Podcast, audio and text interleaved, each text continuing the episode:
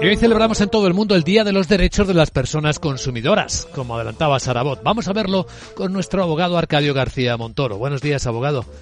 Buenos días, Luis Vicente. ¿De qué hablamos? Pues hace ya 36 años, desde el 85, cuando la Asamblea de Naciones Unidas lo dispuso, desde entonces todos somos más conscientes de que queremos estar bien informados acerca de esos productos o servicios que adquirimos y de que tenemos unos derechos que podemos exigir.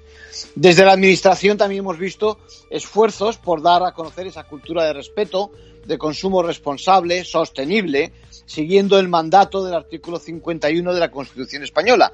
Pero conviene también recordar que todavía queda mucho por hacer, aparte de potenciar los arbitrajes de consumo, la inspección e incluso la creación de un defensor del consumidor por el que apuestan muchos. ¿Y cómo habrá afectado la pandemia este tema? Pues en estos casos extraordinarios es un problema añadido y como apunta el Consejo de Consumidores y Usuarios en su manifiesto de hoy, se aprecia un claro riesgo de pérdida de derechos.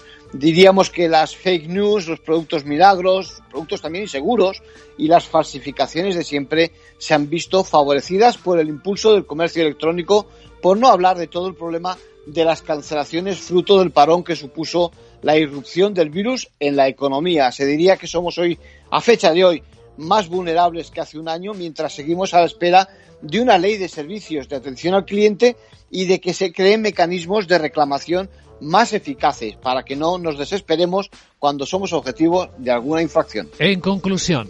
Pues aún en un entorno de celebraciones contenidas por la pandemia, recordemos que es el día de todos, que todos somos consumidores y yo qué sé, podríamos proponernos ser más exigentes y reclamar los abusos siempre que los suframos. Estaría bien. Gracias, abogado.